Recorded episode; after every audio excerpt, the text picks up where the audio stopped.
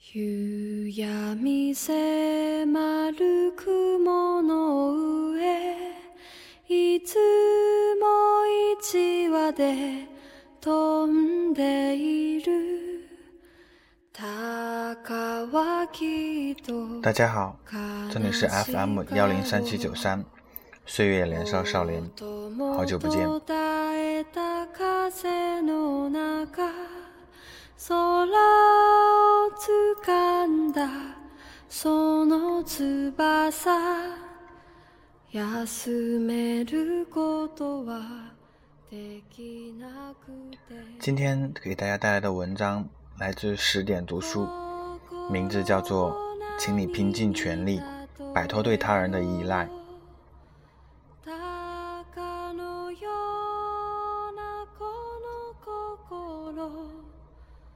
心 Y 一度曾是同学们曾经非常羡慕的对象，他的父母十分能干，在他是年少时就开始做了不起的不错的生意。Y 可以说是在一种优家境优越的环境下长大的。成年之后，Y 让欣赏的一点就是他并没有养成一副养尊处优的习惯。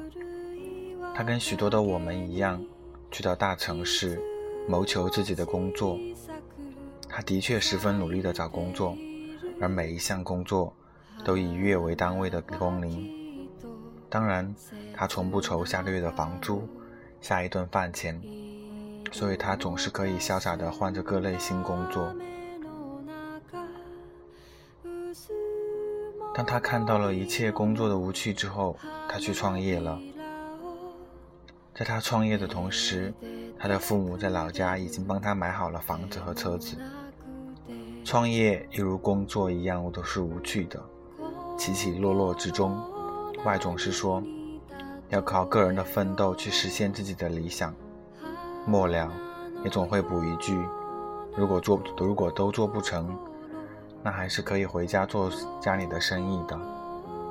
在他反反复复抱着这样的想法近四年的时间里，他的家生意已经变得萧条。旁观者大概一下子就能看清楚事情实况。Y 无论做什么，他都时时刻刻的看着自己的后路。或许说，他时时刻刻的依赖感已深入骨髓。他不能坚持的完成一项工作，也不能全力以赴地去开创一份事业。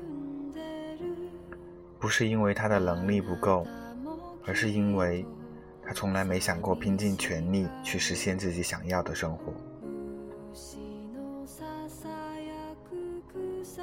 或许在向前人生的道路上，有这么一条后路是一大幸事，它是一个港湾，一个怀抱，随时让你觉得安全放心。然而，它也像一个蛆虫一样，在不知不觉中一点一点地侵蚀着你的生命力。我曾深有体会，在我还很年轻、刚出来工作的时候。我是一个工作的地方，是我堂哥的介绍，是一个做鞋的外贸工厂。他当时已经是一个部门主管了，所以我几乎是能够免试去上班的。尽管在鞋厂刚开始的基层工作十分劳累，但的确没有什么压力。身边的同事对我照顾有加，复杂的事情一般也不会有人为难我。在这种被关照的环境下，我度过了快一年的时光。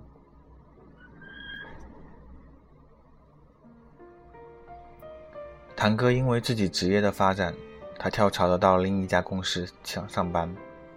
以我的能力，并没有资格去哪里上班。在他走后，我的世界空然就黑暗了。曾经友善的同事变得面目可憎，复杂的事都变成了我的工作。我在充满恶意的世界里煎熬了两周，鼓起勇气，打算再次投奔堂哥。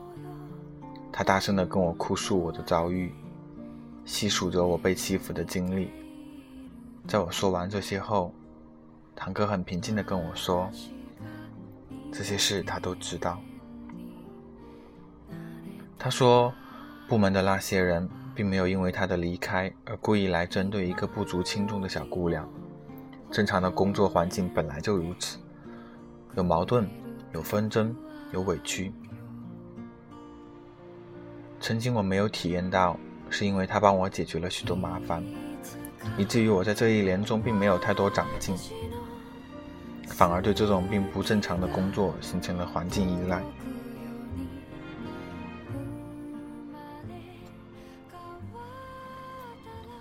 我在哭诉中回忆了曾经的工作经历，堂哥说的没有错。我曾经多次在工作中遇到问题，就开始找他，或者让他解决，或者让他出主意。自始至终，我从来没有独立自主的解决过问题，面对过问题。我的依赖在潜移默化中产生，我毫无察觉。你要开始学习面对生活中的麻烦，学习和别人友好相处，摆脱对别人的依赖。职业生涯的人生经历是十分漫长的，你不能一直想要别人给你安全感。堂哥的话如当头棒喝，让我更加伤心的哭了起来。那会儿的哭，已不再是因为遇到工作的麻烦而哭，而是害怕这无知的未来而难过。意味着我的工作的生活状态都要重新开始了。我知道，如果我再次向堂哥求助的话，他一定会心软出手帮我的。他要么去解决我的问题，要么让我再次跟着他工作。那时，突然有一个声音跟我说：“不可以这样做，我要摆脱这种依赖，即便以后要哭很多次。”接下来，我依然觉得我的办公室充满着恶意。我时常有想走人或者求助于堂哥的冲动，但在强烈的自尊心的压制下，到底没并没有那么做。我开始接受别人的为难，虚心请教我曾不想学习的工作方法，加班加点完成别人不愿意做的麻烦事。我也会再次伤心痛哭，但无助感一次次减弱。我越来越明白，任何事，唯有自己付出耐心和努力去面对，最终都会成功。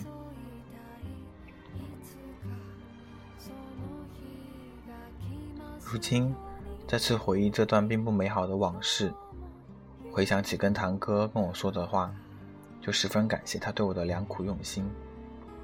他对我说的“摆脱对他人的依赖”，一直印在我的脑海里。在我的成长岁月中，我经历着爱情、工作、生活的种种变动，但无论何时何地，总是要遵循一个原则，就是不依附于他人而生活。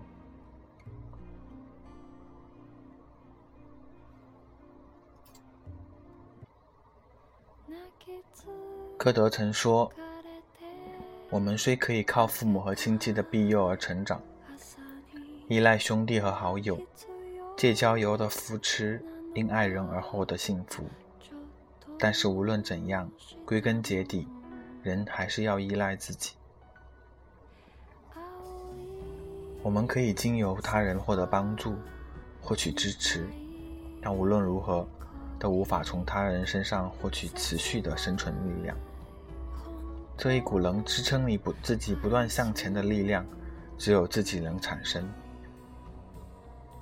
只有你自己产生的力量，才是安全又长久的。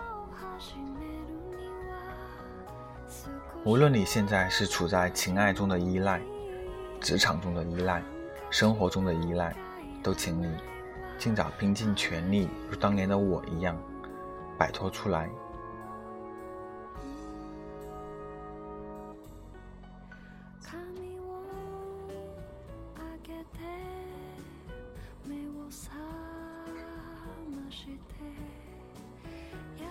这篇文章分享于作者舒听文，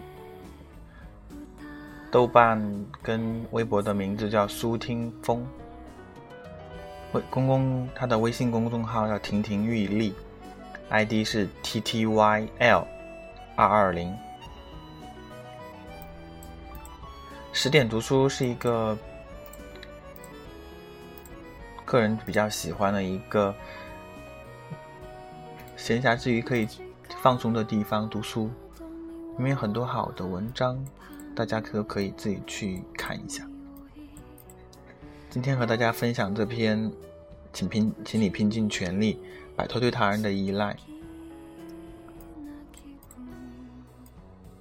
明晚再会。